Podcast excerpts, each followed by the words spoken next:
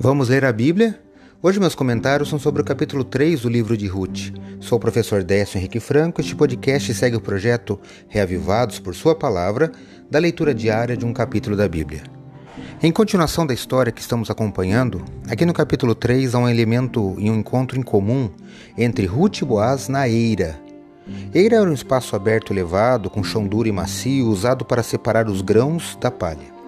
Ruth foi instruída por sua sogra Noemi a se preparar como uma verdadeira noiva para demonstrar a Boaz que ela estava disponível para que ele fosse o seu resgatador. O resgatador, nesta época, era o parente mais próximo do sexo masculino que tinha a responsabilidade primária de se casar com a viúva e dar sequência à, à família, né, o nome da família. Boaz era um homem correto e promete resolver a questão que terminará no próximo capítulo.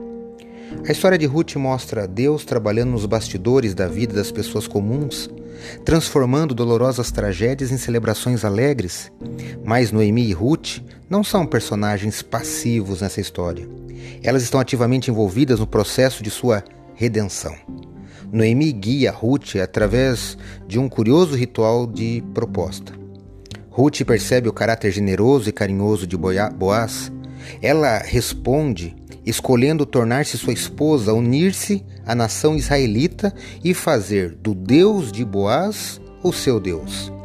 Boaz está disposto a fazer sacrifícios e fazer o que mais for preciso para redimir Ruth e restaurar a herança de sua parente Noemi.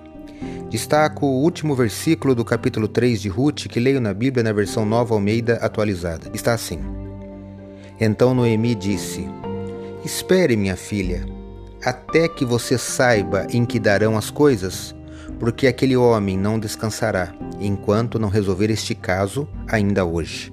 Ruth capítulo 3, verso 18. Deus está no comando da vida de seus filhos. Pense nisso. Leia hoje Ruth capítulo 3. Esse foi mais um episódio diário desse projeto de leitura da Bíblia apresentado por mim, Décio Henrique Franco. Um abraço e até amanhã. Thank you.